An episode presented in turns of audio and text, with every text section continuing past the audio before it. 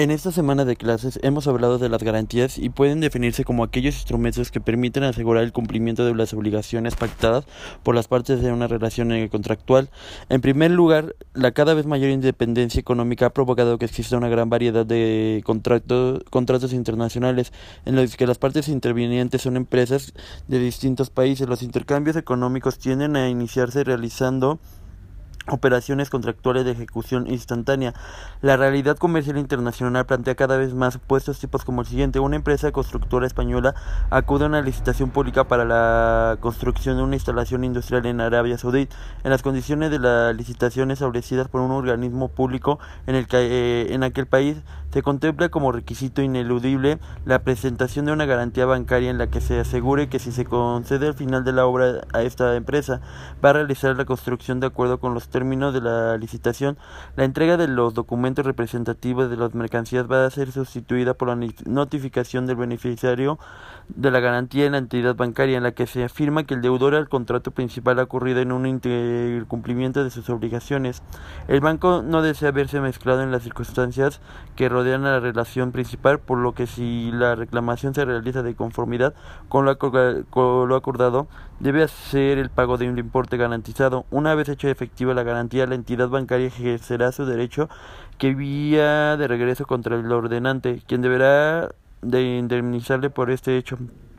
Otra cuestión más de la que hablamos fue del ámbito internacional y la biotecnología. Existen diversas perspectivas acerca de la que se entiende por biotecnología, dos de las cuales se anotan a continuación como una manera de aproximarnos a la serie de aspectos que se debaten hoy en día. Con respecto a esta tecnología de punta, la biotecnología junto con la microelectrónica y la tecnología de los nuevos materiales fueron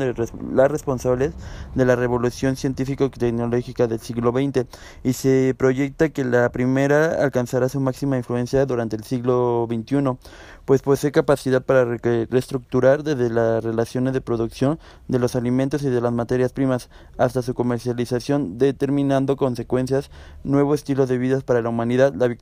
biotecnología de segunda generación se caracteriza por el uso de microorganismos para la producción de antibióticos, aminoácidos, vacunas, toxoides y antígenos. La vectología entendida como la aplicación de los conocimientos científicos y tecnológicos de los seres vivos para la producción de bienes y servicios alberga eh, intenciones nobles, de ahí que, que muchos vieran en ella una esperanza para erradicar los problemas de hambre y de nutrición en el mundo. Puede asegurarse que las ventajas actuales de los países desarrollados descansan en el avance biotecnológico, guardando en secreto y protegiendo mediante legislación internacional no en la riqueza de la biodiversidad que fue y continúa siendo extraída de las regiones tropicales del planeta. Las inversiones realizadas por países latinoamericanos en biotecnología son muy pobres en comparación con los países como Estados Unidos y Japón que marchan a la cabeza. Obviamente en nuestro país nuestros países no pueden competir en recursos materiales, humanos y financieros que disponen las compañías biotecnológicas, de ahí que deben de ser muy cuidadosas al brindar protección legal a sus recursos naturales, proponer e impulsar la preparación de profesionales capacitados y sobre todo brindar apoyo a los agricultores, pues esto no, de esto no hacerlo se experimentarán retrocesos en la producción agrícola y alimentaria, tomándola cada vez más dependiente del exterior ya que en los otros objetivos fundamentales de la biotecnología se encuentra el aumentar la productividad y disminuir los costos de producción, especialmente por el concepto de mano de obra. Es probable que las nuevas tecnologías indicen aumentando el desempleo en todo el mundo. Sin embargo, es posible que los precios de dichos recursos tiendan a bajar cada vez más en el mercado internacional, a producirse nuevas variedades vegetales mucho más productivas, resistentes y por lo tanto más comerciales.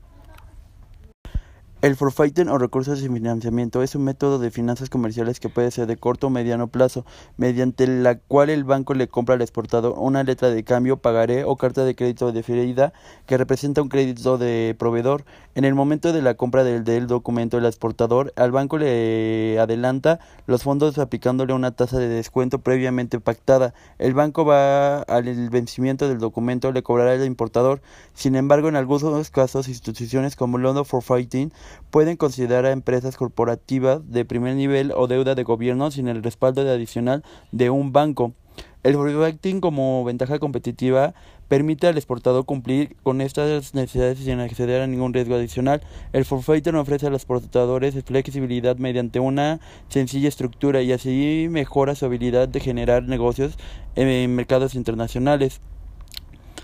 competitivos, aprovechando de su propio beneficio, la flexibilidad del forfaiting habilita a, los exportadores a ofrecer una, a sus clientes un financiamiento de hasta 100% del valor contractual. El forfaiting es un instrumento de venta altamente efectiva, la misma que simultáneamente mejora el flujo de caja y elimina el riesgo, pero la ventaja más significativa que ofrece el Forfait tiene su utilidad como método de venta, específicamente en el caso de ventas en países cuyos compradores carecen de recursos para pagar contra, como a pagar contra entrega. El exportador tendrá una significativa ventaja comercial sobre los competidores que no utilizan el Forfaiting y quienes por lo tanto no estarían en posición de ofrecer financiamiento de crédito de proveedor a mediano o largo plazo. El exportador puede hacer el uso del Forfaiting con un, junto con numerosos programas gubernamentales de financiamiento a la exportación y será capaz de acceder a subsidios locales donde los haya. El importador es capaz de tomar ventaja de los que de los esquemas de subsidios para exportaciones, las cuales están siempre disponibles por parte del gobierno exportador. Mi nombre es Alejandro Ramírez Huesca y gracias por su atención.